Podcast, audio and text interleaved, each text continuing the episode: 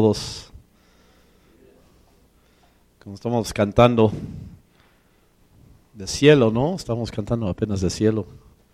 Se siento casi el cielo aquí en Hidalgo.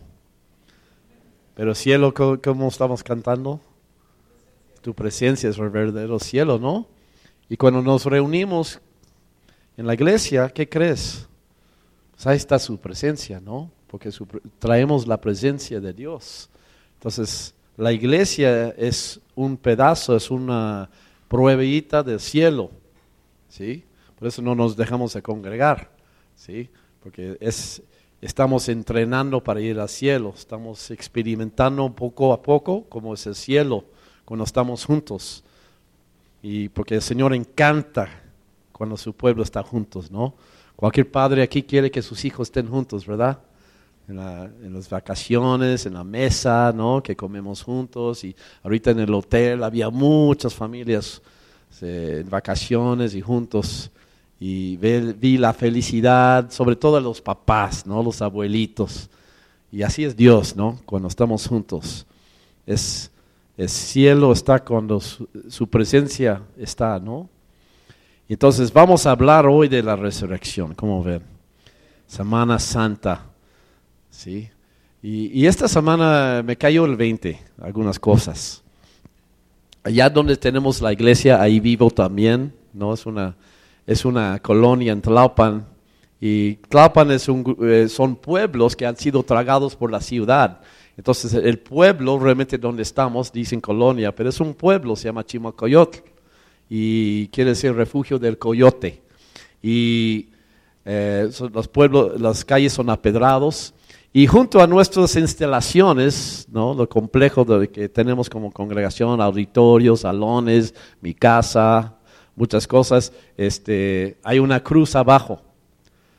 Y la cruz ha estado ya ahí como 200 años. Dicen que los franciscanos lo hicieron para los peregrinajes desde la basílica hasta no sé qué, qué cosa van en los peregrinajes, ¿no? ¿Cómo se llaman? Este es un Cristo negro, creo ahí en el Estado de México. Y los peregrinos paran ahí y hacen descanso y en Semana Santa hacen misa, hacen las estaciones de la cruz en todo el pueblo y esa es una de las cruces que donde paran y hacen una reflexión. Y a veces nosotros eh, los evangélicos tienden de burlar de, de estos tipos de cosas, pero yo no los veo así. Yo veo como, bueno, tenían sus raíces sanas, ¿no? La idea de la Semana Santa es esto, que reflexionamos en lo que Cristo ha hecho. Semana Santa, perdóname, no es vacación. No fue intención de vacación. Y no, no se sientan más y tomaron vacaciones o, o sea, no sé aquí en Pachuca, pero en el DF pues trabajan duros, ¿no? Y necesitan vacaciones, ¿verdad? Pero la Semana Santa realmente fue diseñado desde muchos siglos, ¿no? De, la tiempo apostólica, para que los hijos de Dios se paran y reflexionen en lo que Cristo ha hecho. Que lo están pensando toda la semana. Algunos de ustedes, tal vez eh, Sandra, no, ya, ya, se fue, pero creo que escuché que venía de un pueblo, ¿no? Algunos de ustedes vienen de pueblos y ustedes recuerdan cómo era la Semana Santa, ¿verdad? ¿Qué hacían la Semana Santa? Casi nada. No trabajaban, a veces en, muchos rancherías o pueblos era prohibido de cocinar. Cocinaron por tres, cuatro días en adelante para que no haga nada. Y la idea otra vez era que se sientan y que piensan de lo que Cristo ha hecho. Yo creo que debemos tomar este patrón otra vez. ¿Cómo ven? O sea, debemos estar muy, muy concentrados en las escrituras. ¿Sabes que la mitad del libro de Juan fue la Semana Santa?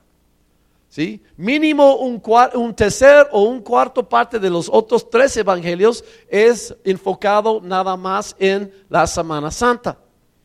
Eso quiere decir que es algo importante y que debemos enfocar y concentrar y estar meditando en esas cosas Padres deben llevar sus hijos y hijos en la mañana. Vamos a leer esta escritura, lo que hizo, lo que pasó en el lunes, lo que pasó el martes, lo que pasó el miércoles. y vamos a seguir los pasos de Jesús, ¿no? Perdóname, como hacen los católicos. Las estaciones de la cruz, ese fue eso, los que recuerdan. Yo como niño yo no entendí nada, más nos, nos llevaron en la escuela católica y así. Pero ahora sí entiendo. ¿Sí? Y hoy sobre todo la resurrección. ¿Sí? Tenemos que entender la resurrección. Espero hoy que a través de la palabra que vamos a poder tal vez entender la resurrección en una forma fresca, nueva, ¿no? Muy práctica para nuestras vidas. ¿Cómo ven? ¿Están conmigo? Vamos a orar. Padre, ayúdame hoy. Ayúdame hoy, Señor, a comunicar tus pensamientos, que son tus palabras, que vienen del cielo en Isaías 55, como la lluvia desciende y riega la tierra y hace cada cosa verde. Así tus pensamientos son, Señor. Que riegan, Señor, nuestras almas, nuestros corazones y producen vida en nosotros. Tus pensamientos, Señor, que vienen del cielo Señor, pedimos hoy, Espíritu Santo, que nos ayuda. Tú eres nuestro ayudador, que nos hace entender estas cosas. hacernos entender la resurrección, lo que significa hoy, en el nombre de Jesús.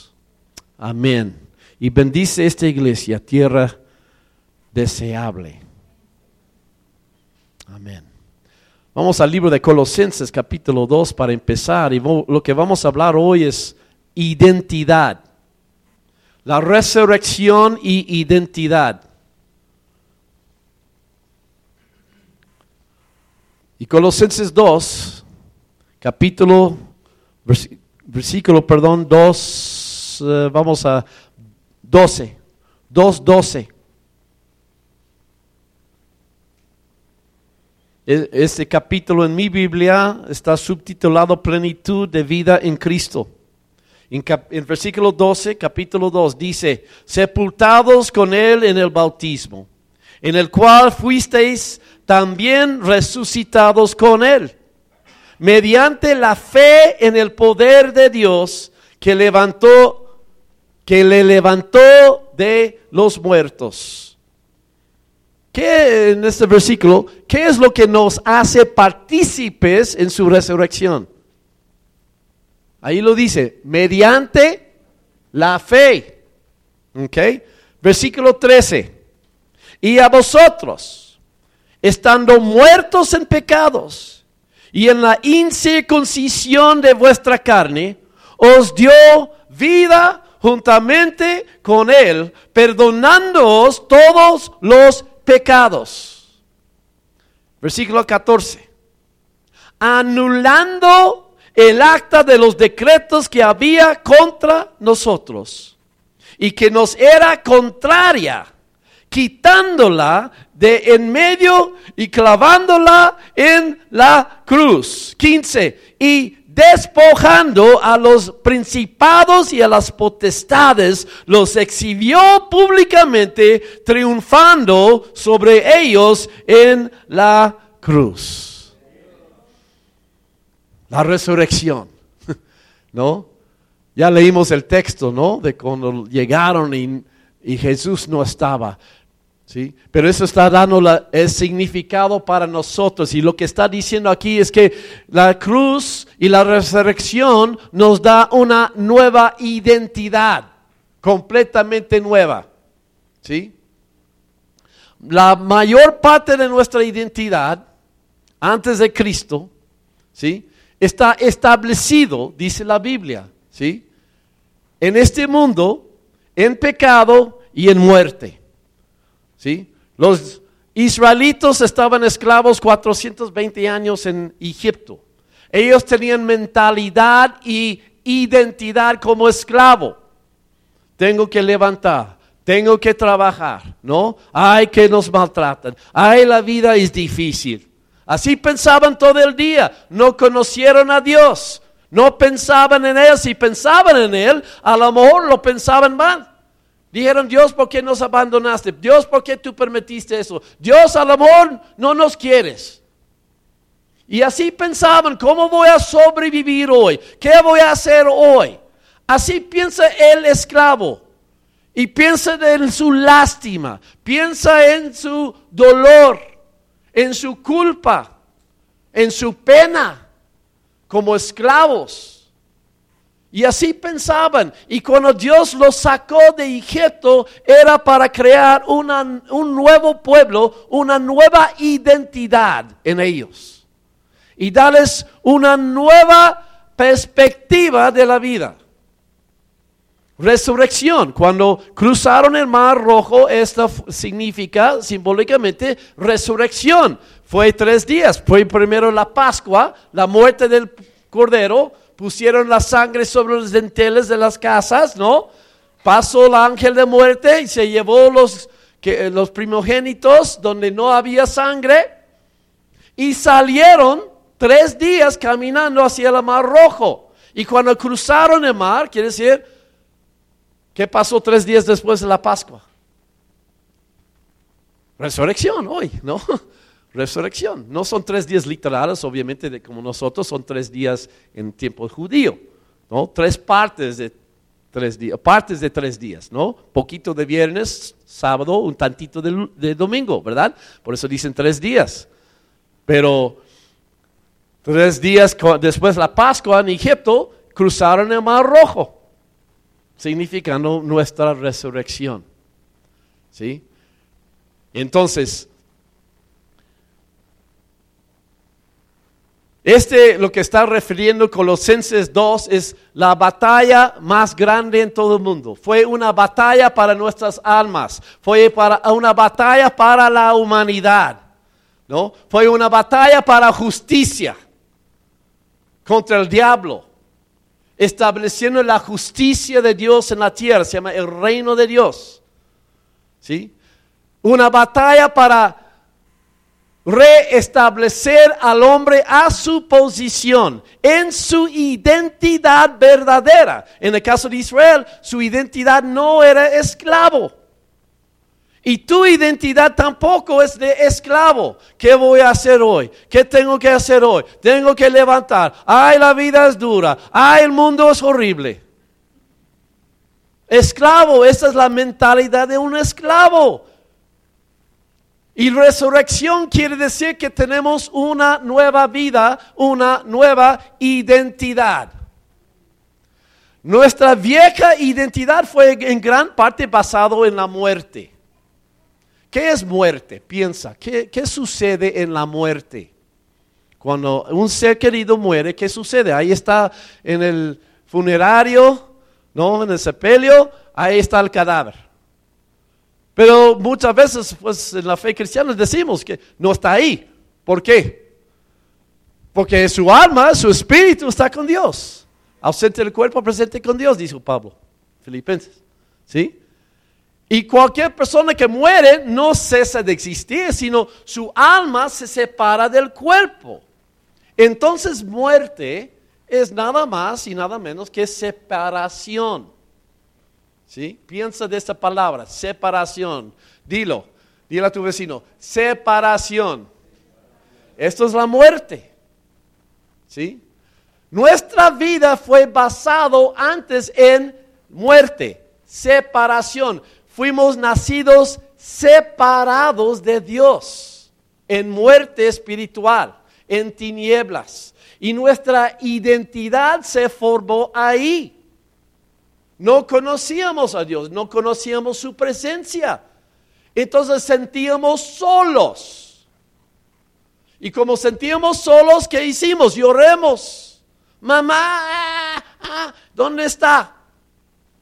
Alguien agárrame, alguien acobíjame, alguien dame leche.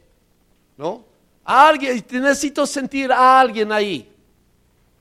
Y nuestra identidad empezó a formarse en base de separación o muerte. Vamos a leer Hebreos 2, porque este versículo explica esta situación de la muerte. En Hebreos capítulo 2 y versículo 14 dice, así que, por cuanto los hijos participaron de la carne y sangre, él también participó de lo mismo para destruir por medio de la muerte al que tenía el imperio de la muerte, esto es, al diablo. Y 15 y librar a todos por el temor de la muerte, estaban durante toda la vida sujetos a servidumbre. Vamos a analizar este versículo. ¿Sí? Dice que fuimos sujetos al temor de la muerte. Fuimos esclavizados al temor de la muerte durante toda la vida y sujetos a servidumbre como los israelitos en Egipto, esclavos. o sea, la muerte fue el monstruo negro, ¿no? Es el monstruo negro. Es lo que cada persona tema. El lugar menos popular en un pueblo, en una ciudad, ¿cuál es? El panteón. Nadie quiere panteón, ¿verdad? Nadie quiere hablar de la muerte. Ay, es morbo hablar de eso. ¿Por qué hablas de eso? ¿No? Bueno, los darquetos sí les gusta la muerte, según. O día de muerte, según se están burlando de la muerte. No es cierto. Es una burla de miedo, si quieres, ¿no? Es intentar de, ¿no?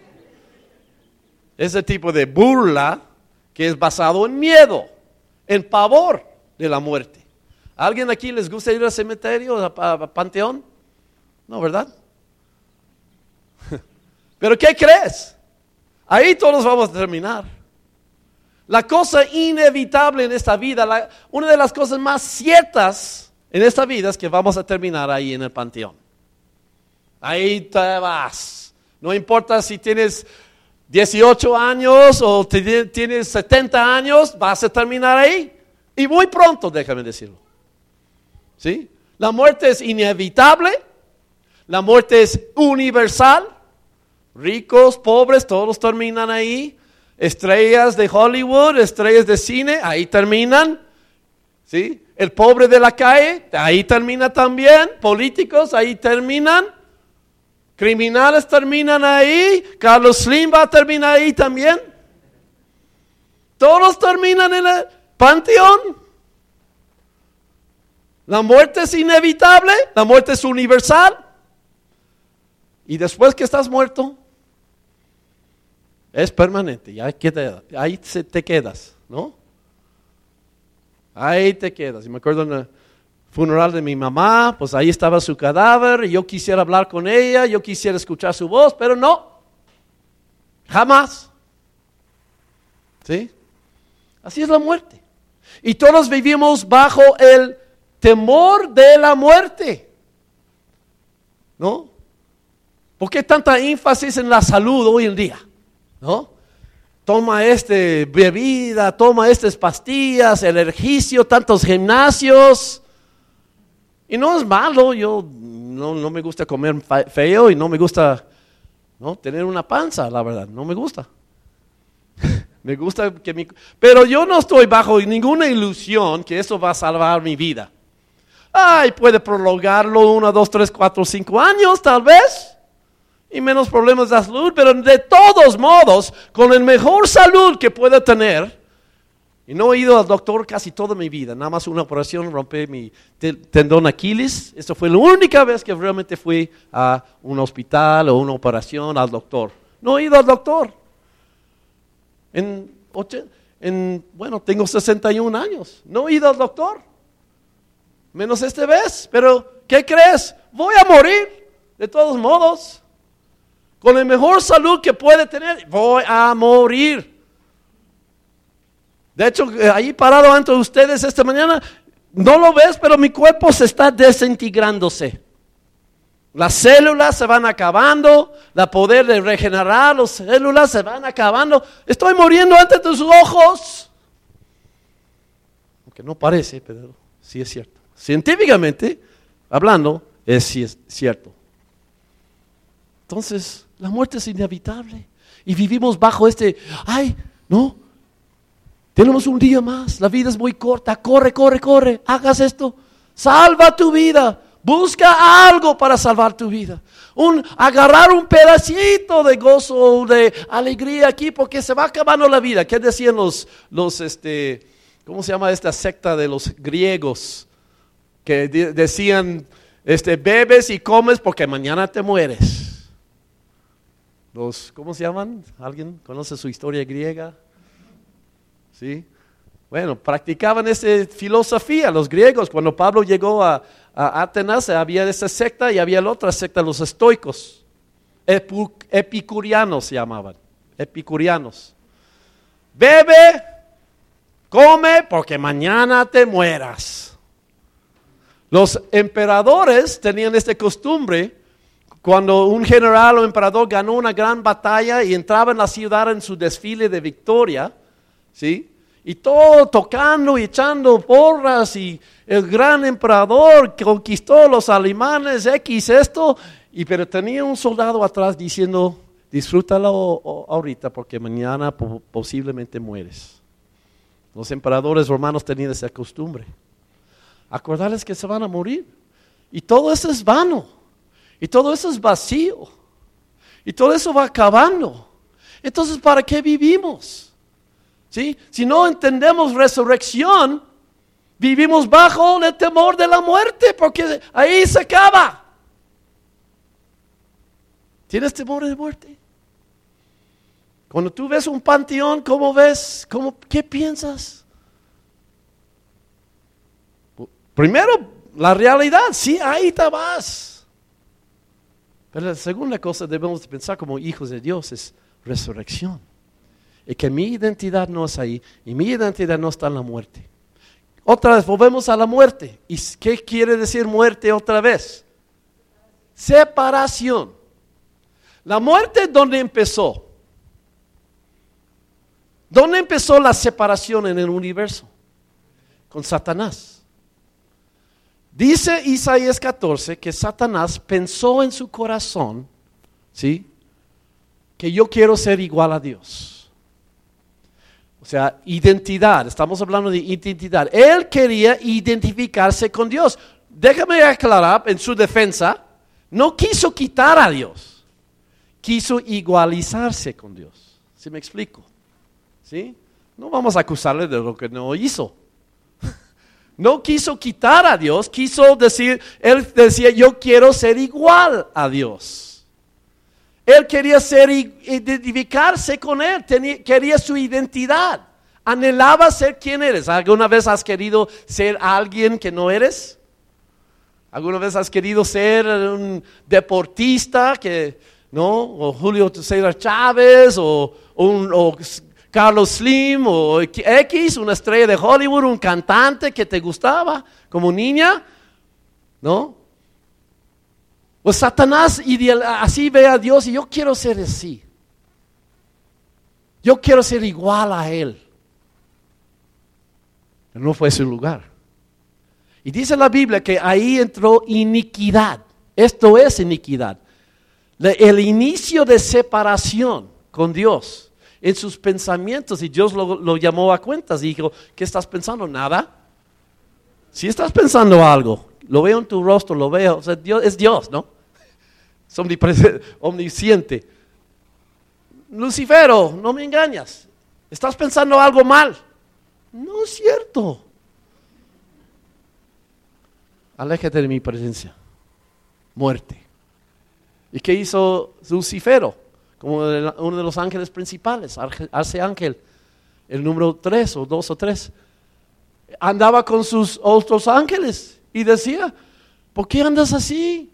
Los, ángeles preguntan y ahí andaba así, todo trompudo, arrastrando sus pies. Y nunca habían visto a Lucifero así. Lucifero, ¿qué pasa? Es que Dios me acusó. Dios dice que yo estoy pensando mal contra él, estoy pensarlo diferente y no es cierto. Y convenció, dice la Biblia, un tercer parte de los ángeles, que era cierto, que Dios ha sido injusto con él. ¿Sí? Nada más porque quería ser como Él. ¿Sí? Y entonces empezó la muerte en el universo ahí. Separación con Dios. Se separó un tercer parte de los ángeles. Luego Dios hizo la tierra. Puso un Lucifero aquí. Y luego hizo el hombre y mujer. Y el hombre y mujer andaban en unidad perfecta. ¿Sí? Andaban en unidad perfecta con Dios. Dios los veía en el huerto cada tarde, hablaba con ellos, era perfecto. Unidad. No había muerte, ni espiritual, ni emocional, ni física. Pero ¿qué sucedió? Ahí estaba el enemigo y un día ve algo en ella, dice, hey, mujer, ¿qué dice Dios de este árbol? ¿Qué te ha dicho Dios? Quería sondearla. Satanás no puede leer tus pensamientos, pero puede leer tu cara, tus actitudes, ¿no? Si andas arrastrando los pies y ve un poquito, y dice, ¿qué traes? Entonces ella contestó en una forma equivocada. Si lo lees cuidadosamente, en Génesis 2, contestó mal parece correcta, pero hay algunos detallitos. No tenemos tiempo para verlos, pero Satanás cuando dijo esto, cuando vio esto, ¿qué dijo? No es cierto, no vas a morir, porque Dios sabe cuando tú comas del árbol serás que igual como él. Entró en la misma cosa. Dios no quiere que tú seas como él. La verdad era que sí Dios quería que ella sea como él. Él sí. Este lugar fue dado a los hombres y no a los ángeles. Esa es la contención que el enemigo tiene con nosotros, su celo, ¿no? Nosotros hechos de tierra, pero vamos a ser igual a Dios. Vamos a estar en identidad con Él y los ángeles no, que es de otro material, ¿verdad? Eso es su pleito y su odio hacia el hombre. Entonces convenció a ella separarse en su corazón contra Dios, muerte espiritual, comió y entró la muerte, dice la Biblia. Porque si comerás de este árbol, seguramente morirás. No murió físicamente, murió espiritualmente. Su espíritu en ese momento se separó de Dios. Y Adán estuvo. No es que Adán luego, luego llegó. Adán estuvo ahí. Mal hecho también Adán, porque hubiera hablado, hubiera dicho, espérame, ¿no? Si un cuate empieza a hablar con tu esposa, ¿qué vas a hacer? Espérame, ¿quién eres? ¿Qué quieres? ¿Verdad? Pero él estuvo ahí, ahí conchudo.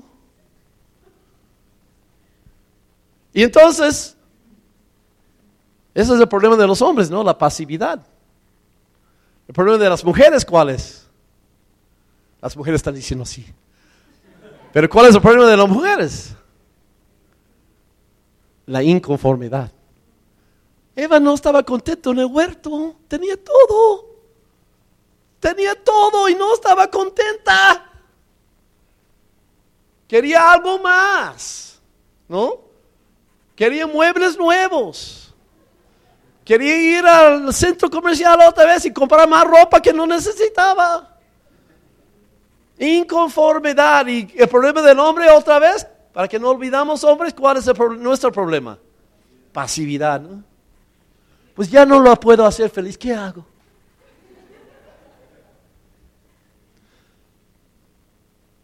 Entonces ella comió y él yo creo que como eran uno solo, era una sola carne. La identidad de él estaba en ella y de ella estaba en él. Y cuando él la vio comiendo y él detectó esta muerte espiritual en ella, él dijo, ay no. Ella es hueso de mi hueso, carne de mi carne, la amo.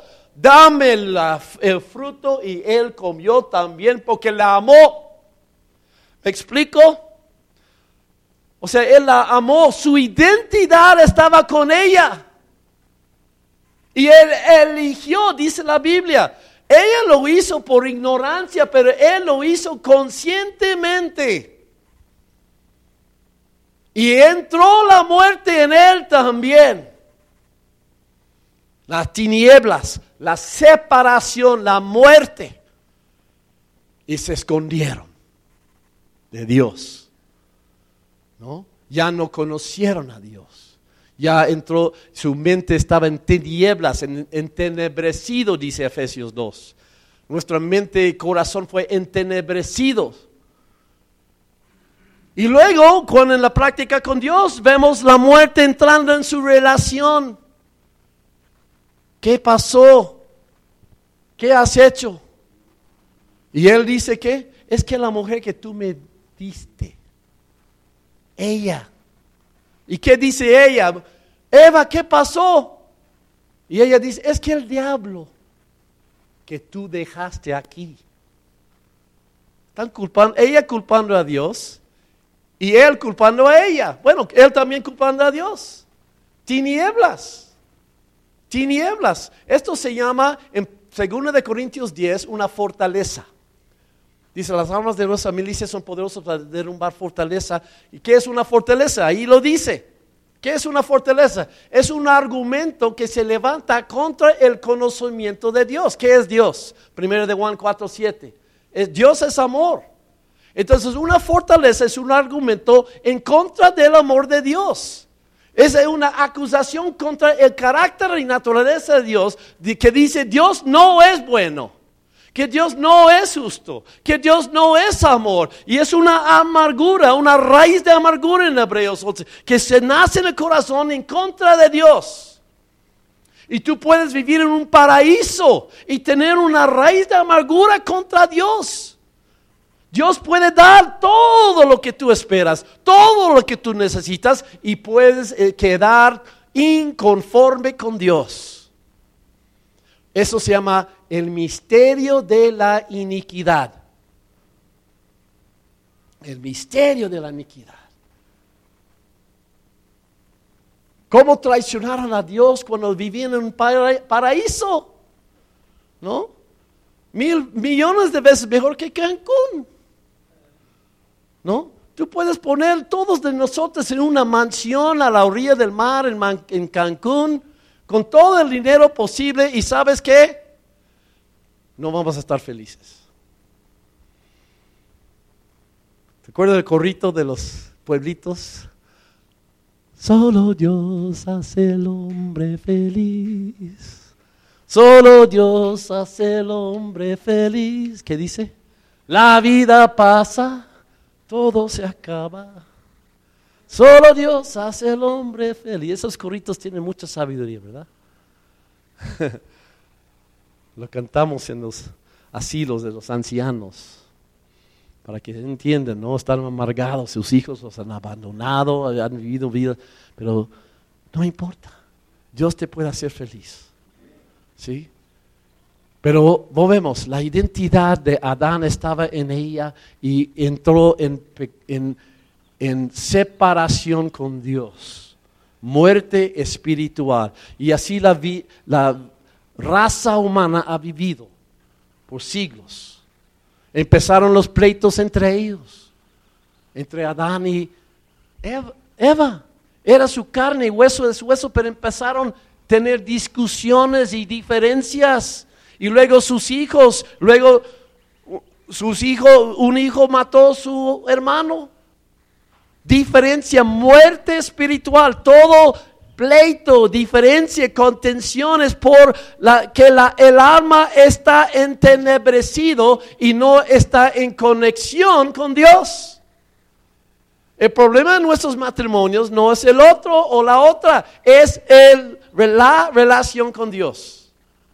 Estamos desconectados de con vida, desconectados. Muerte espiritual. Por eso dice la Biblia, guarda sobre todo cosa, guardada tu corazón, porque tu corazón mana la vida. Si tu corazón no está conectado con Dios, va está en muerte. Y lo que va a manifestar en tu vida es muerte. Problemas relacionales, problemas en el trabajo, problemas con el vecino, problemas con mis hijos, problemas con todo el mundo. Eso quiere decir que estoy desconectado con Dios.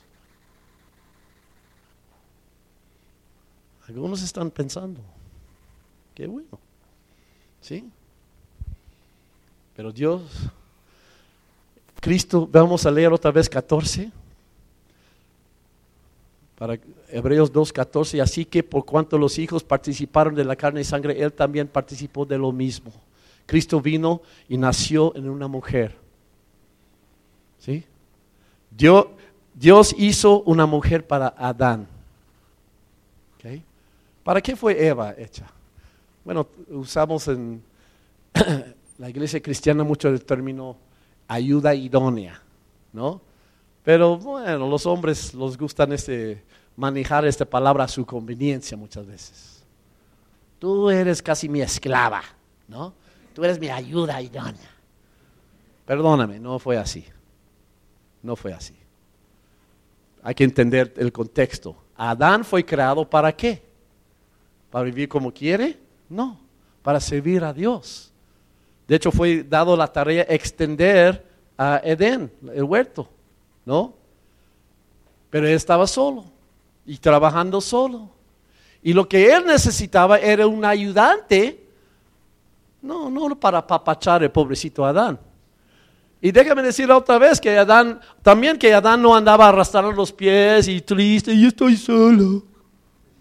No, solo Dios hace al hombre feliz, ¿verdad? Adán no estaba infeliz, ya tenía Dios.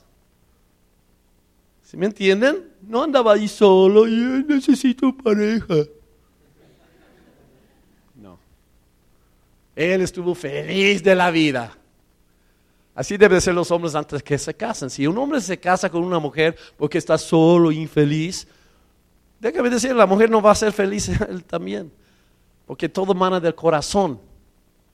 Si tu corazón no está feliz, no vas a estar feliz ni soltero ni casado. Y una mujer no te puede hacer feliz. Y mujeres no aceptan este papel que tienes que hacer el hombre feliz. No es tu papel, no es tu chamba. Es imposible, es una chamba imposible, ¿no? Mejor intentas de construir las pirámides sola. Porque no lo vas a hacer. No vas a, no vas a poder y luego te vas a sentir mucha culpa. Ay, que, ¿dónde me fallé?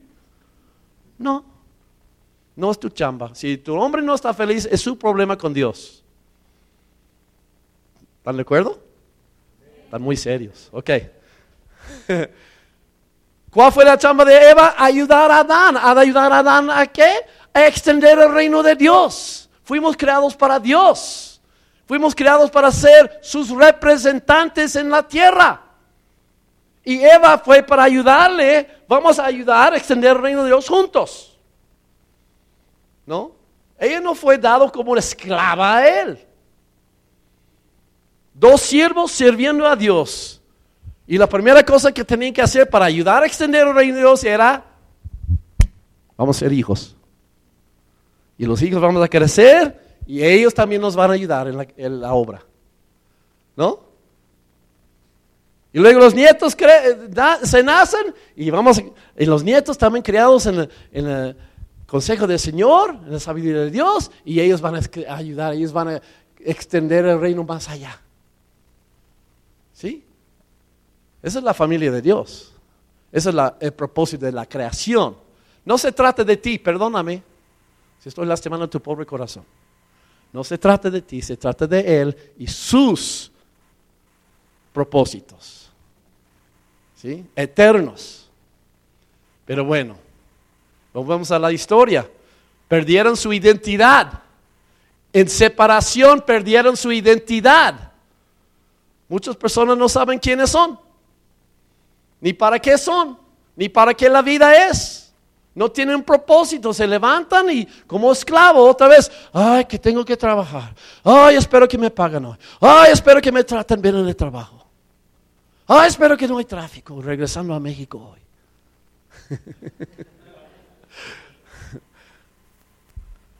ay, yo quisiera mi vacación. ¿Cuándo va a ser mi vacación? esclavos, viviendo nada más día a día esperando un pedacito, un huesito de felicidad. Porque estamos separados de Dios y no sabemos quiénes somos. Hemos perdido nuestra identidad. Eso es lo que más trágico que sucedió en el huerto, es que perdimos nuestra identidad. Y Cristo vino para restaurarlo. ¿Sí? Cristo, Dios hizo la mujer para Adán, ¿sí? Para que extiendan el reino de Dios. La identidad de ellos estaba, ellos eran una sola carne, no tenían identidades separadas. Es el problema también muchos matrimonios, tienen diferentes identidades, no son una sola carne, no se ven como una sola carne. ¿Sí? Se ven como dos personas con sus propios intereses y conveniencias. Y ahí entra el pleito, muerte, ya entran el matrimonio con muerte, separados en su mente y su corazón. ¿Sí? Cuando son, dice la Biblia, son una sola carne. No tienen dos identidades. Un matrimonio es una sola identidad. ¿Sí? Y entonces, el hombre perdió su identidad en separación, en muerte. Y vino Cristo a restaurar esto, restaurar nuestra identidad. Y la primera cosa que hace, dice aquí, participó en la carne y la sangre. Quiere decir, nació, ¿sí? Fue concebido en carne humana, en carne de una jovencita, María, una virgen. Y aunque era virgen, dice la Biblia, no era perfecta, no era sin pecado, como trágicamente una religión dice, no era, ella dice en Lucas 2, llama a Dios su Señor y Salvador. Y si ella necesitaba un Salvador, quiere decir que ella era pecadora. ¿Sí? Era pecadora, era pura en cuanto de su virginidad. ¿Sí? Pero no era pura en cuanto a su corazón. Ella era también sujeto a la esclavitud de temor, era pecador. Ella tenía temores y dudas y muchas cosas también, pero era una mujer de fe y aceptó y Cristo entonces nació en carne humana y tomó la forma, dice Filipenses 2, de, de nosotros en identificación con nosotros. Él se hizo uno de nosotros. Él se identificó con la raza humana pecadora, perdida, separada. Y vivía toda su vida en esto. ¿Sí? Muchos creen que o malentiendan la doble naturaleza de Cristo. Era 100% Dios, 100% humano. Pero, dice Filipenses 2, no se consideró sí mismo, como dice, igual, sino se despojó de sí mismo. Eso quiere decir que no, no perdió su divinidad, sino eh, como un saco lo pones al lado momentáneamente. Quiere decir que no lo usó, no aprovechó. Quiere decir que los milagros que hacía, y eso es importante, no eran hechos en su divinidad, sino en su humanidad. ¿Cómo? Él lo decía. Las obras que tú me ves, que yo hago, no los hago yo, sino son las obras de mi Padre en el cielo. Las palabras que yo digo no son mis palabras, son las palabras de mi Padre. Y él como ser humano lo que está diciendo es que él en toda su vida se identificaba con su padre, se sujetó a su padre y hacía lo que él decía como por fe. No por su propio poder, sino por fe en Dios. Muy diferente. Sí, yo sé que a veces las películas que ponen en Semana Santa, pues lo ponen a él como un Superman, ¿no? Y se, ve el enfermo y se tiene la mano y salen rayas y, sanidad, no fue así. Él sanaba como tú y yo sanamos. Ponemos en mano, no hay rayas saliendo, ¿verdad? Nos ponemos las manos y por, por fe, Dios, yo confío en tu palabra. Sana en el nombre de Jesús. Así Jesús sanaba. Así él hacía todos los milagros. Léalo, cualquier milagro. eh, cuando levantó Lázaro de la tumba, que decía, Señor, yo te doy gracias que siempre me escuchas. ¿No? Y luego no extendió la mano y salió rayos y entró a la tumba y de repente como Frankenstein Lázaro se le, sale. No. Nada más dijo, Señor, yo te doy gracias que siempre me escuchas. Lázaro sal. De San sencillo, ¿no? Como hombre, como hombre. Él estaba identificado con nosotros. Toda su vida sufrió hambre, ¿no? Sufrió dolor, sufrió cansancio, tenía que dormir, tenía que tomar sus siestas. ¿Sí? Todo lo que experimenta un ser humano, dice la Biblia, fue tentado como nosotros, en todo, pero sin pecado. No es un pecado ser tentado. ¿Me están escuchando? No es un pecado ser tentado. Si fue, si es un pecado, entonces Jesús pecó muchas veces. Porque fue tentado. ¿Sí? Quiere decir que es muy posible que él vea a una mujer, ay, qué bonita, pero sin pecado. A lo mejor fue provocado en cosas y para enojo, pero oh, no, no, no, no. ¿Sí me entienden? Sin pecado, tentado sin pecado. Fue tentado dudar su padre. Pero él dijo, no, no, no, yo confío. ¿Están entendiendo Jesús esta mañana? como Él identificó con nosotros en nuestra debilidad, pero fue mucho más allá. Porque en el huerto, en Getsemaní, Él empezó a identificar más con nosotros. Y ahí es donde Él empezó a tomar sobre Él el pecado de todos nosotros. Es cuando Él se empezó a sudar sangre y él dijo, Señor, yo no quiero eso. Él no temía la, cruz, él no temía dolor física. Él no temía que le iban a insultar, ¿no? Nada de eso.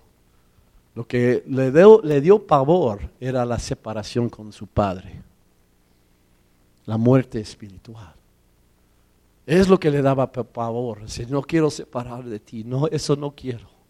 Eso es lo, es lo que me da, si, si quieres, miedo o pavor.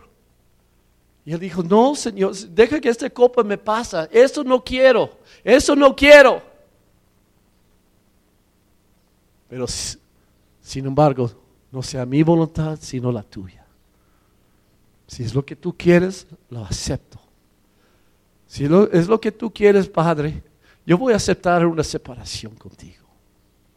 Y voy a aceptar que la, todo el pecado de toda la el mundo, de cada persona, cada pecado de cada persona sea depositado en mí. Y como Dios es santo y Él no puede mirar el pecado, dice la Biblia, Él no puede tener comunión con pecado.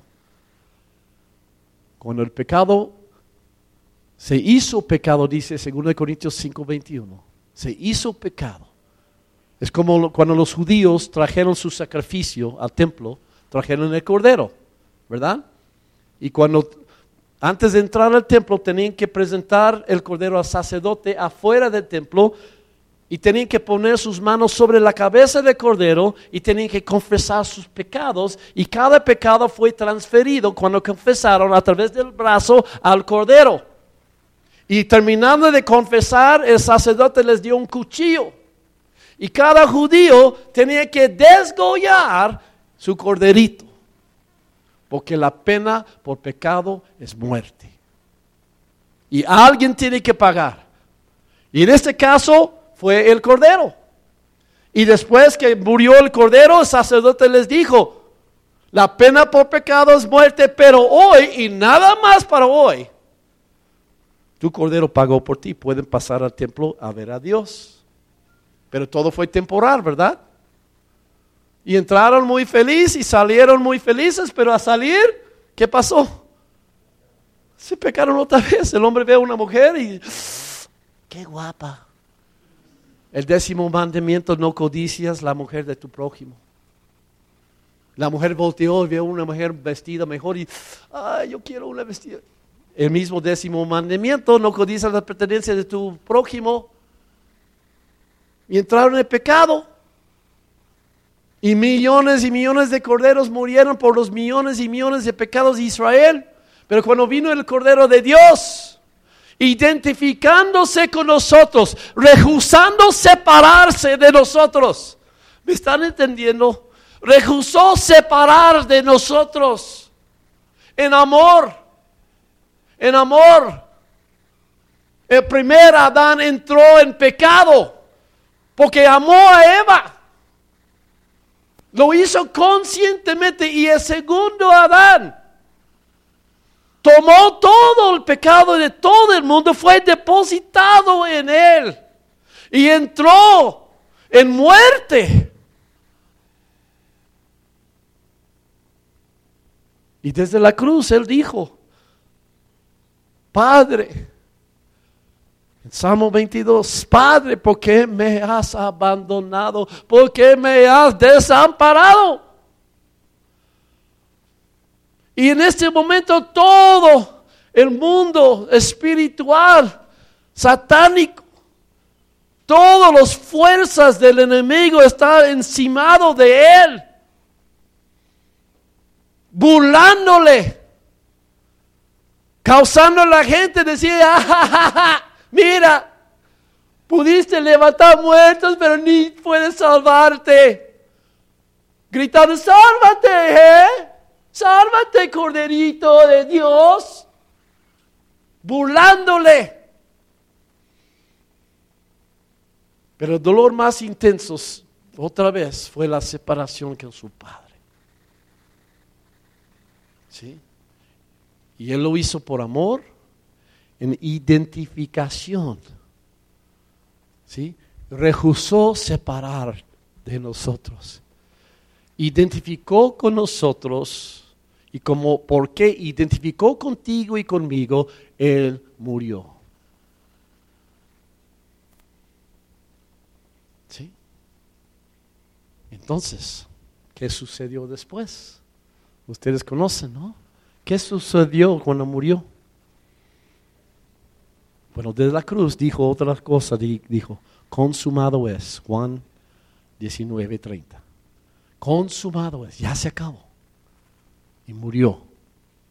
Y dice la Biblia que su espíritu descendió en Efesios capítulo 2 o 4. En Efesios 4, él descendió y entró en Seúl, el lugar de los muertos, donde estaban guardados todos los espíritus, todas las almas que los que habían muerto. ¿Sí? Porque no había Salvador. Los corderitos que sacrificaron nada más pagó por el día. ¿Sí? Era temporal.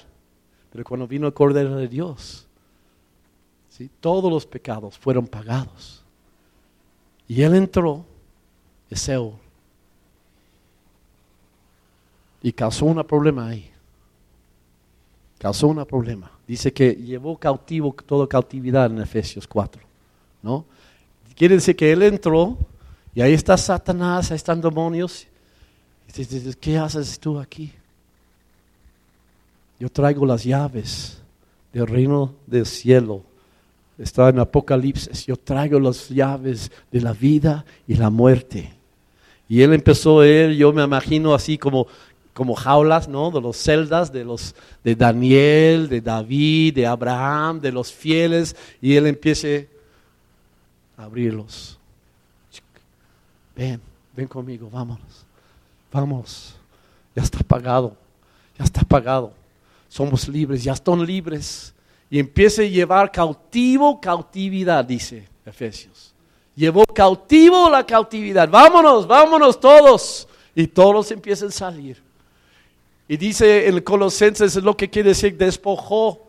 Despojó en Colosenses 2 dice que y despojó el enemigo haciendo, exhibiéndole públicamente. Y lo que dicen comentaristas, lo que significa este versículo es que los demonios, todo el reino de tinieblas intentó agarrar de Jesús en, en Saúl, en la tumba abajo, querían detenerlo, pero él se los despojó así no tienen poder sobre mí ya. Ellos pensaban porque Él identificó con nosotros, ¿entienden? O sea, Satanás y el reino de tinieblas estaba acostumbrado de tener posición y dominio sobre nosotros. Estaban acostumbrados de hacer lo que, que les pegaba las ganas, de tener autoridad. Pero no lo tenían desde el momento que Cristo murió. ¿Sí? ¿Por qué? Hay una cuestión legal ahí. Satanás tenía derecho sobre cada ser humano. ¿Por qué? Porque estábamos separados de Dios, estábamos en tinieblas, ¿sí? Y entonces Él fue más fuerte. Cuando nosotros perdemos Dios, cuando no tenemos su vida, nosotros somos nada más carne y sangre. Entonces los ángeles, en este caso los ángeles caídos, tenían autoridad, tenían más poder, potencia, por naturaleza, ¿no? Como el león tiene más potencia sobre el, este, el venado, ¿verdad? Cuando perdimos Dios, convertimos de leones a venados, o mm, peor, perritos. Y el enemigo tenía dominio. Él es el Dios de este mundo, según Corintios 4, 4, príncipe potestad del aire. Él tenía autoridad sobre la raza humana. Y él tenía autoridad sobre Jesús, escúchame. Porque Jesús tomó nuestra identidad y él aceptó el pecado. Y cuando él crucificó a Jesús, ¿sí? Tenía autoridad pero en el mismo instante, eso es la sabiduría, dice en 1 de Corintios, si el enemigo hubiera entendido lo que iba a suceder, nunca hubiera crucificado el Hijo de Gloria. No entendió lo que iba a suceder. ¿Sí? Que cuando Cristo murió por los pecados del mundo, en ese mismo instante, la raza humana fue perdonada. Entonces, quitando su autoridad sobre nosotros, la restauración vino y él se convirtió en el culpable. ¿Por qué? Porque cuando él provocó desde el principio el pecado, en ese caso vamos a decir asesino, él provocó que Caín matara a su hermano Abel. Pero él tenía derecho, porque eran sus esclavos. Y los hijos de un esclavo son también esclavos, ¿se me explicó? Pero cuando él mató al Hijo del Hombre, ¿sí? Él no tenía derecho. Él no tenía este derecho. Porque él no pecó. Él no tenía pecado. ¿Sí? Entonces él no tenía derecho. Y cuando él mató al Hijo del Hombre, él se convirtió ahora el criminal. Él se convirtió culpable. Y Cristo, por eso dice, lo exhibió públicamente. Los decretos contra nosotros fueron ¿qué? Quitados. Y fue puesto sobre él. Satanás. Entonces él perdió su autoridad, perdió su derecho, perdió su poder. ¿Sí? Y cuando Cristo resucitó, dice la Biblia, Romanos 9, versículo 6. Romanos 9, versículo 6. Dice, no que la palabra de Dios haya fallado porque no descienden de... No, no, no. Perdón. Yo creo que es, versículo 6, versículo 9. Es, perdón, al revés. 6, 9. Sí, Romanos 6, 9. Sabiendo que Cristo, habiendo resucitado a los muertos, ya no muere. Y la muerte no se enseñorea más de él. ¿Sí? Y dice en Romanos 6, cuando Él resucitó, tú y yo hemos resucitado con Él. ¿Sí? Entonces quiere decir muchas cosas. O sea, en su identidad con nosotros. Él se identificó con nuestros pecados y le costó su vida. Él identificó contigo y le costó su vida. Pero en esta misma identidad, en esta misma unidad con nosotros, ¿sí? Somos salvos. Para siempre somos resucitados. Cuando Él resucitó, nosotros resucitamos con Él. ¿Sí? Si yo pongo, dice la Biblia en el Nuevo Testamento más que 100 veces que estamos en Cristo. Cuando creemos estamos en Cristo. Si yo pongo este micrófono en la Biblia, así, Donde va la Biblia, va el micrófono. Tú eres el micrófono y soy el micrófono. Cuando creemos en Cristo, estamos en Cristo. Como está en la Biblia. Y donde va la Biblia, va el micrófono. Si lo pongo aquí, ahí está el micrófono. Si pongo la Biblia afuera en el jardín, ahí va el micrófono también. Y cuando Cristo murió en identidad con nosotros, dice la Biblia, también tú y yo morimos. Y cuando Él resucitó de la muerte, también tú y yo hemos resucitado. Y cuando Él va al cielo, también tú y yo vamos al cielo. Y cuando Él se sentó a la diestra del Padre en Efesios 3, tú y yo estamos también sentados juntamente con Él en lugares celestiales. Nuestra identidad ha sido unida con Él. Él en ti, tú en Él, nosotros en Él, Él en nosotros. Somos unos otra vez. Somos unidos. La separación, la muerte ya no señoreará, no solamente de Él, sino de nosotros. No hay más separación, me explico. No hay más separación con Él. No hay más. Cielos abiertos, el enemigo quitado, los decretos quitados para siempre. ¿Cómo podemos experimentar esto? La Biblia es muy clara, ¿no? Es por fe. Por fe entramos, nada más. Por fe, ok, acepto. ¿Sí? Fe es identificar. Yo me identifico lo que Él dice, lo que Él hace. Yo me incluyo en lo que Él hizo. Yo me incluyo, eso es fe. Yo acepto lo que Él hizo por mí. Y ahora acepto esta identidad nueva. ¿Sí? Eso se llama fe. Somos salvos por gracia mediante la fe. Si no hay fe, no hay nada.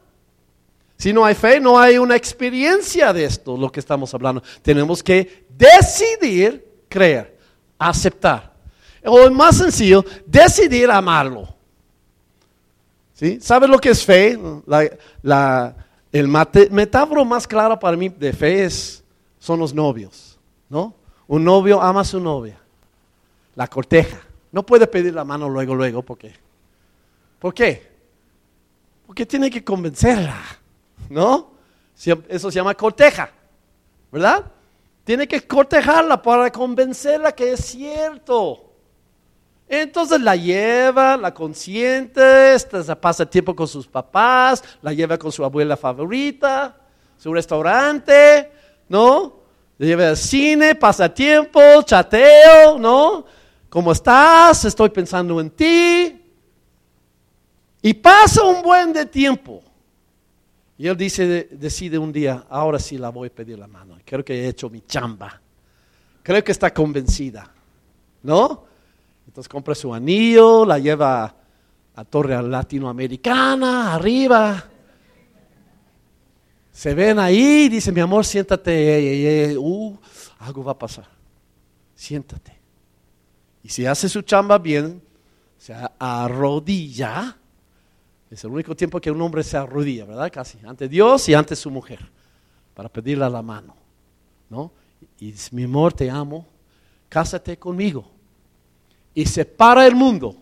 ¿Han visto los videos en YouTube cuando los chavos piden la, mano de, su, de su amor, de su novia? ¿No?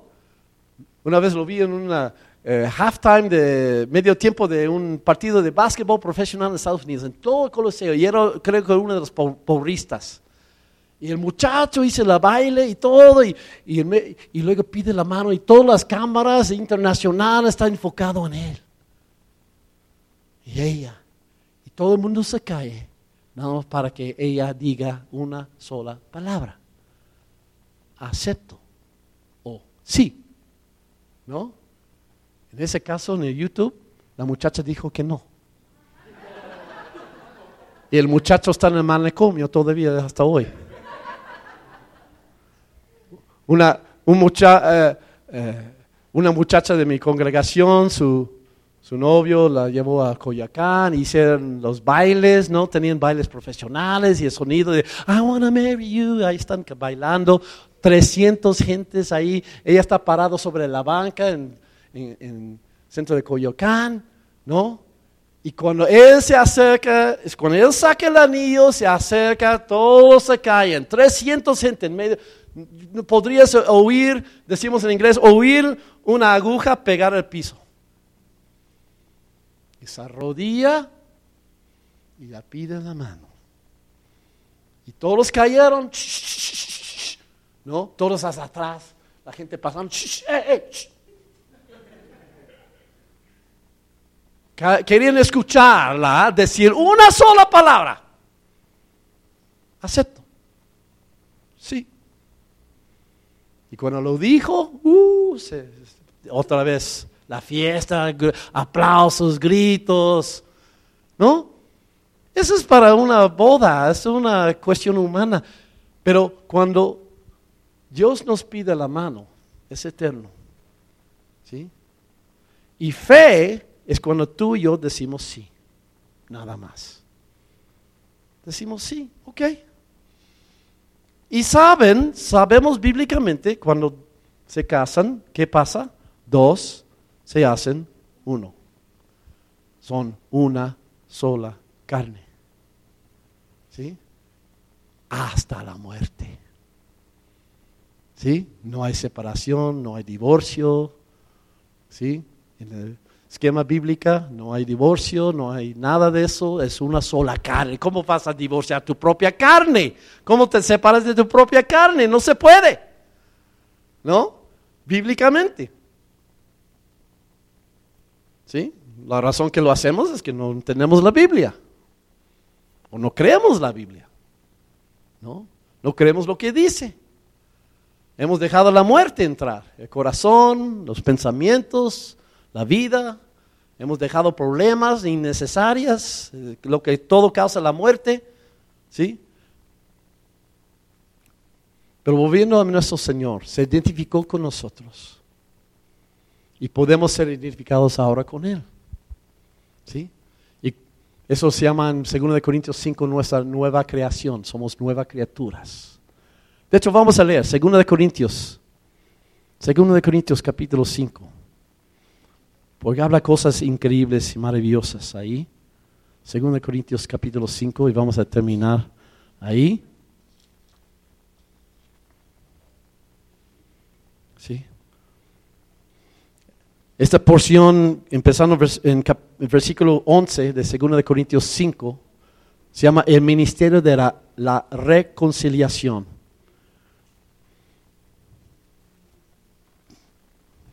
Déjame concluir algo importante. Dios dio a Eva, a Adán para ser una sola carne. ¿Sí? El enemigo vino e intentó a Eva para que entra la muerte, la separación. Adán pecó a propósito para mantener su identidad con ella. Cristo vino y nació en una mujer, identificando con la raza humana, nosotros a través de una mujer. Hay una razón que el enemigo odia a las mujeres. ¿Se ha notado? ¿Han notado? Las mujeres sí, casi seguro, ¿no? ¿Han notado que no, en, la sociedad, en civilizaciones, en la historia, ve cómo la mujer ha sido maltratada increíblemente?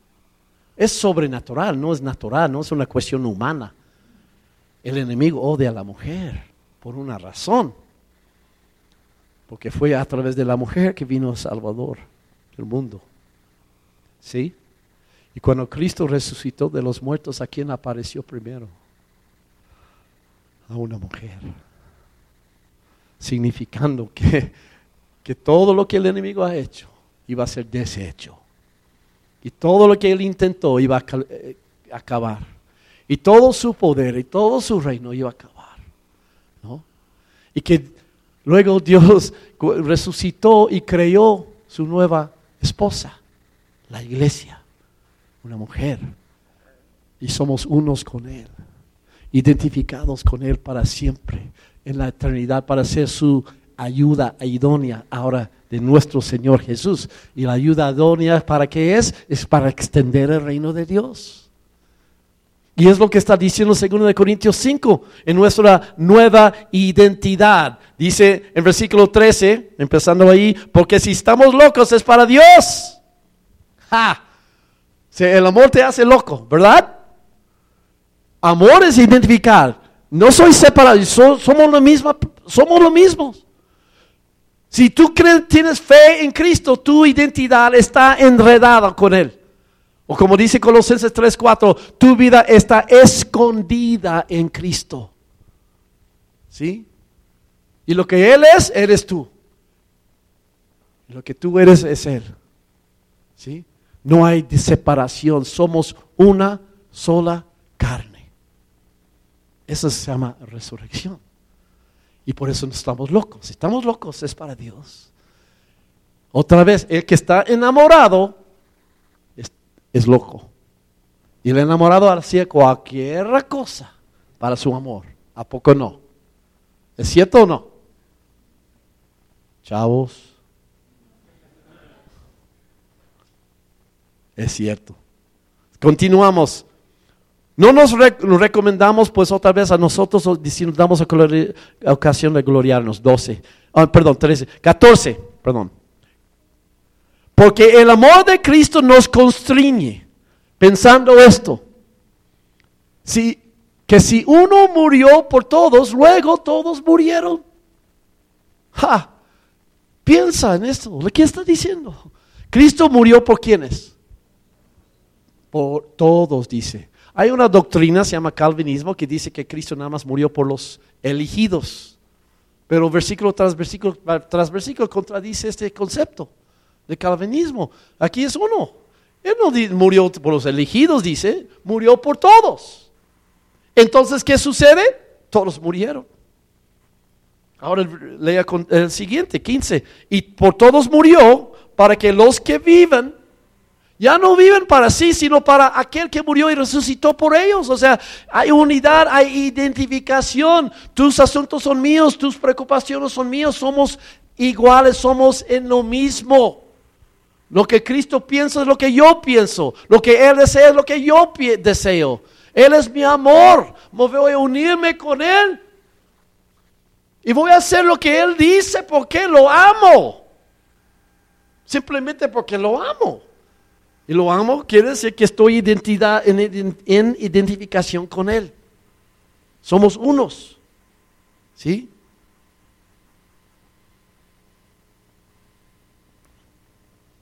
Esa es nueva vida.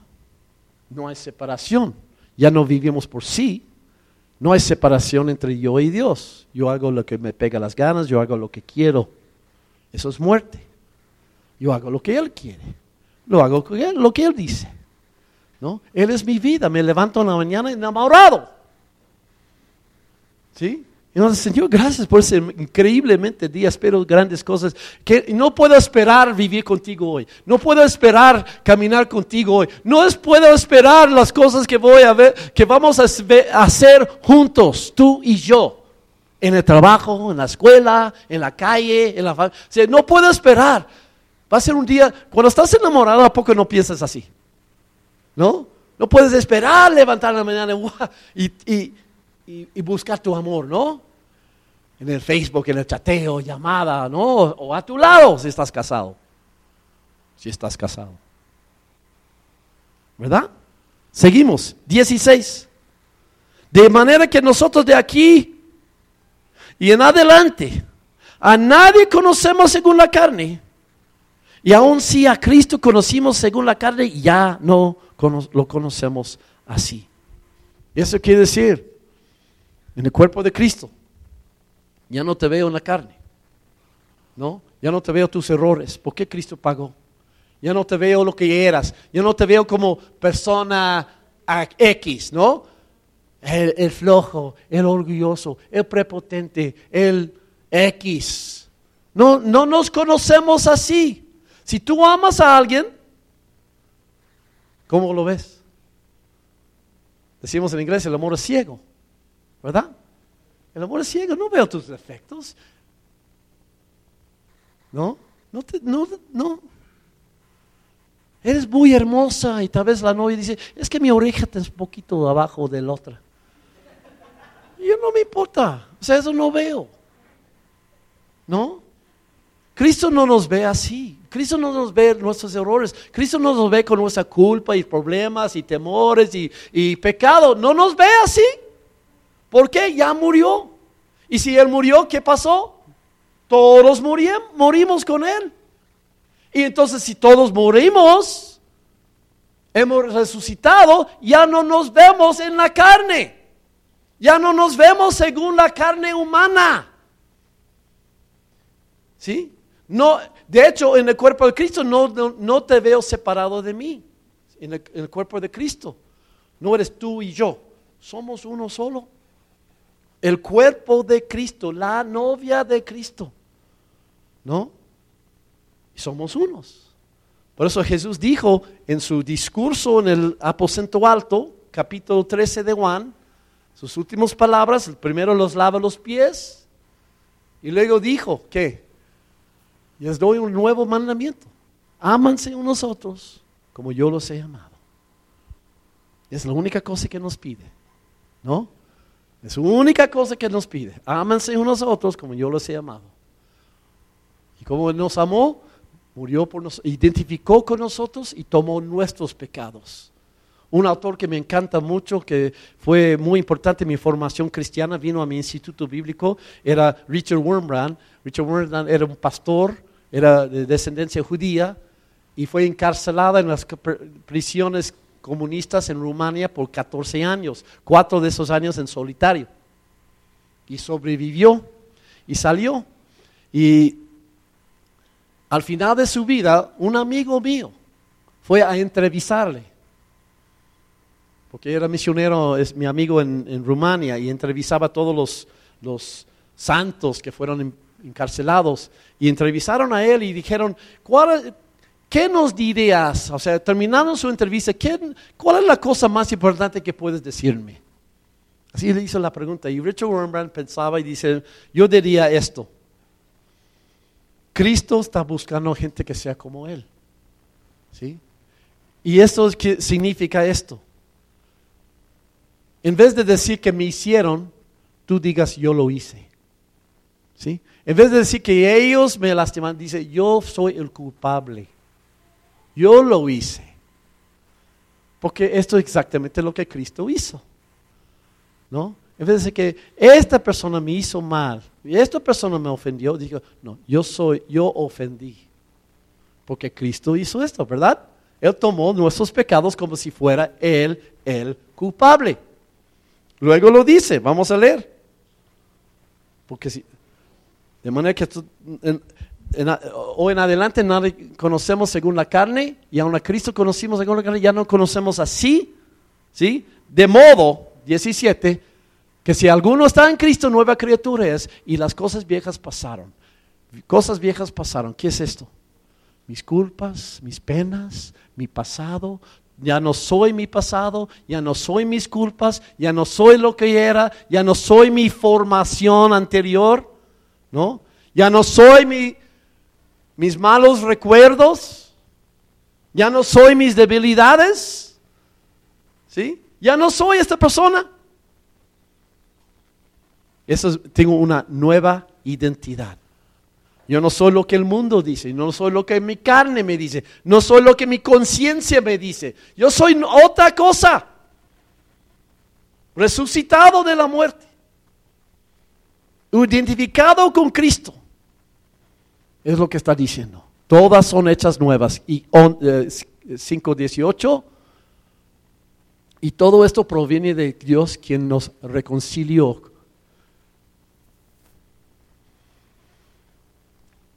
consigo mismo por Cristo. Y nos dio el ministerio de la reconciliación. 19.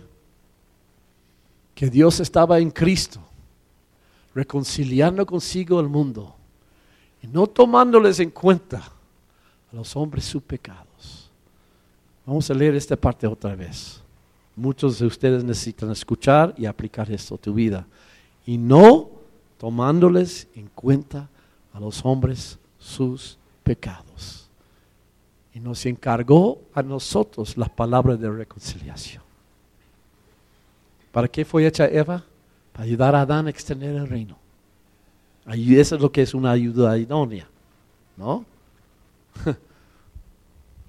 Es la razón que me casé con mi esposa. Déjame decir, qué bueno que no está aquí. Le voy a hablar muy franco. No sabía bien cocinar, mi esposa. Yo era chef. Ella no sabía nada de cocinar, ¿no? Era muy indisciplinada en muchas cosas. Muchos defectos puedo hablar. Pero no la casé para que tú me vas a ayudar. No. Tú me vas a planchar, tú me vas a lavar. Tú... No, no, no, no, no, no, no. No. ¿Sí? sí. La casé porque teníamos la misma visión para ganar almas para Cristo. ¿no? Para servir al Señor que nos rescató y eh, en quien estuvimos los dos enamoradísimos de. ¿Sí? Y queríamos los dos servirle. Esto se llama ayuda idónea. ¿Sí? Y ha sido así por 33 años, mi esposa. Y ya tenemos hijos también que no sirven el reino de Dios. ¿Sí? Porque hicimos, lo hicimos en la sabiduría de Dios, conforme la palabra de Dios, no conforme mi carne. ¿No me explico? O sea, mi ayuda en mi carne es otra cosa. Tú tienes que servirme, tú tienes que hacer todo lo que yo quiero, tienes que satisfacerme, tienes... No es así. ¿Ok? Seguimos, terminando, vamos a terminar ese capítulo. Y nos encargó nosotros la palabra de reconciliación. Tienes que hablar, tienes que hablar de Él. Si caminas con Cristo, vas a hablar de Él. Si estás en identidad con Él, si estás enamorado con alguien, ¿qué, qué haces? Hablas de Él.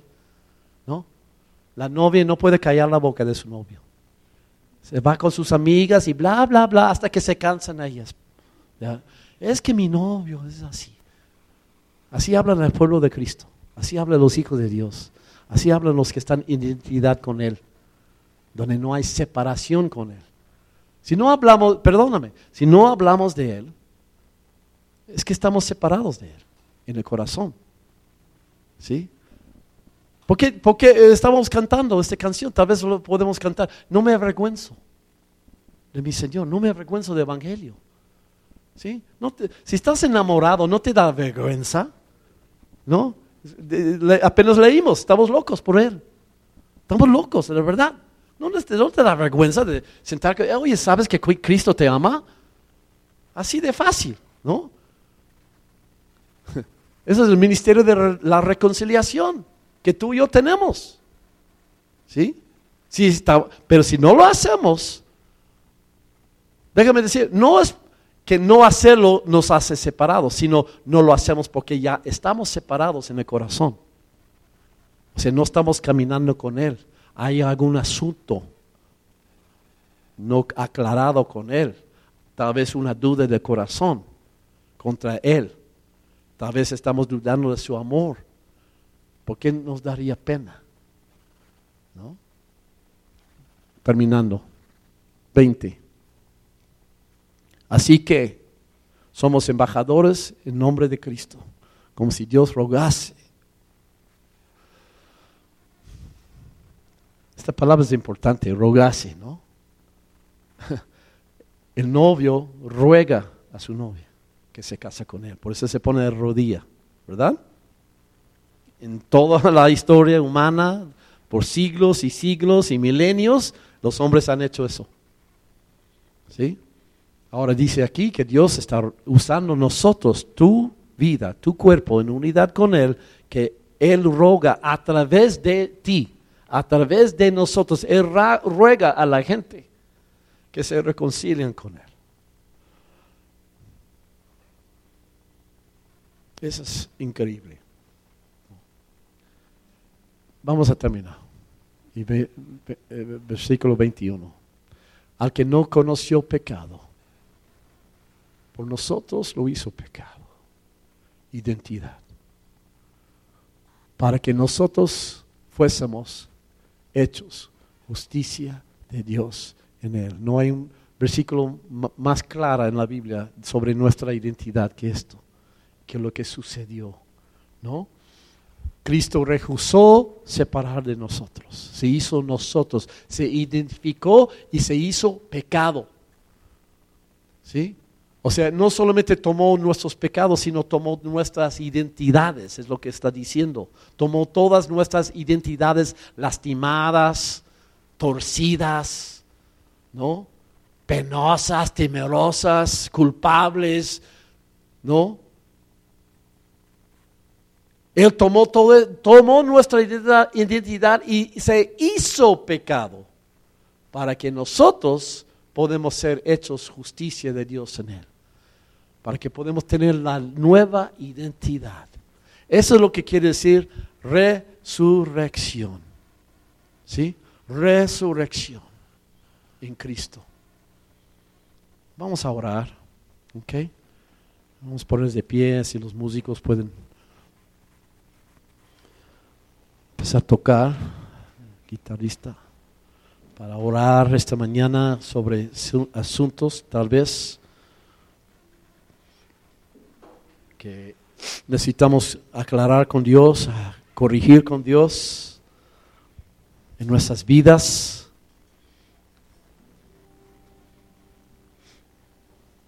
Okay. En aplicación de lo que hemos escuchado hoy, si tengo problemas en mi matrimonio, el problema no es mi pareja, el problema es mi corazón con Dios que hay una separación, porque del corazón mana la vida. De mi corazón mana conflictos, en este caso. Y lo que está, Dios está pidiendo hoy en el día de su resurrección, cuando, recordamos, es que seamos reconciliados con Él.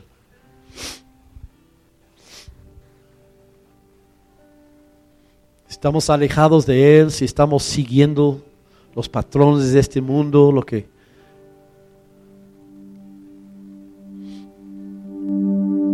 Podemos ser reconciliados con Dios porque Cristo pagó lo máximo. Y nunca, esta puerta nunca está cerrada. Nunca está cerrada. El amor de Dios va mucho más allá de nuestros pecados. Y dice la Biblia, en Proverbios, el justo cae siete veces, pero también se levanta siete veces. Porque entiende la gracia, el amor de Dios. Y entiende su misericordia, entiende lo que hizo en la cruz. El justo cae siete veces, se levanta siete veces. Dios está rogando esta mañana que sea que seamos reconciliados con Él. Si hay tinieblas, si hay separación, si hay comportamientos y actos que no le dan gloria, que no manifiestan quién es Él en la tierra. Si no estamos hablando de Él en una forma consistente, hay que arrepentir esta mañana, hay que reconciliarnos con Él. El problema no es que tengo miedo, el problema es que no estoy caminando con Él. Si mi Señor me, me da pena, me da vergüenza, el problema está en mi corazón. Y Dios está ofreciéndonos restauración, reconciliación hoy. Porque la realidad es que Él está con nosotros hasta el fin. La realidad es que si hemos creído, si creemos, nuestra vida está escondida en Él. Y la vida que vivimos ahora no vivimos en nuestra fuerza humana, sino en fe en el Hijo que murió por nosotros que nos amó. Gálatas 2:20. Estoy juntamente crucificado con Él. Ya no más vivo yo, sino Cristo vive en mí. Y esta vida ahora es una vida de fe. Eso quiere decir amor y obediencia. Amor y seguir.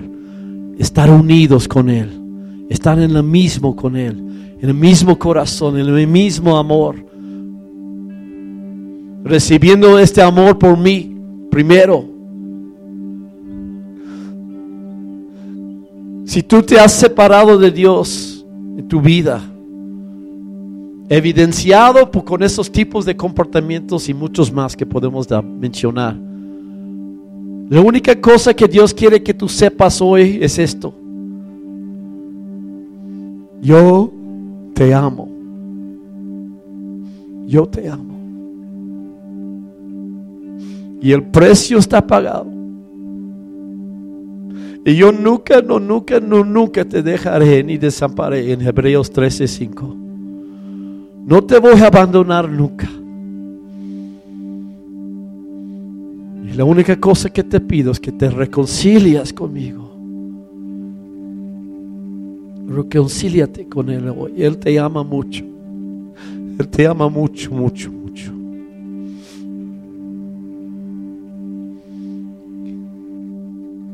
Él tiene una vida increíble planeada por ti. De aventuras, de gozo de milagros, de manifestaciones de Dios. Tú eres, estás creado en su imagen, semejanza. Tú estás creado para Él, para glorificar a Él. Él quiere usarte para sanar enfermos, para salvar perdidos, para reconciliar mucha gente. Tú no elegiste a Él en Juan 15, 16 sino Él te eligió a ti para que llevas mucho fruto y fruto en abundancia. Pero este fruto se produce por permanecer en la vida, dice. Permanecer en mi amor. No se te separes de su amor. No te separes. Reconcíliate hoy. Toma la decisión.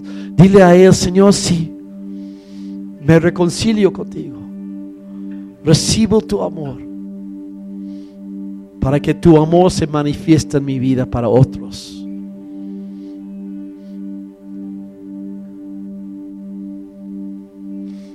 Gracias, Señor, por tu gracia esta mañana. Dios, ayúdanos. Señor, ministra en este momento corazones, vidas aquí, Señor, matrimonios que son uno solo que todos en esta congregación local pueden entender que somos uno solo, por amor, por lo que Cristo ha hecho. Y mi vida ya no me pertenece. Ya no soy soltero. Ya no soy soltera. Tengo a alguien conmigo para siempre. Y voy a vivir en unidad con Él. Dile a Él.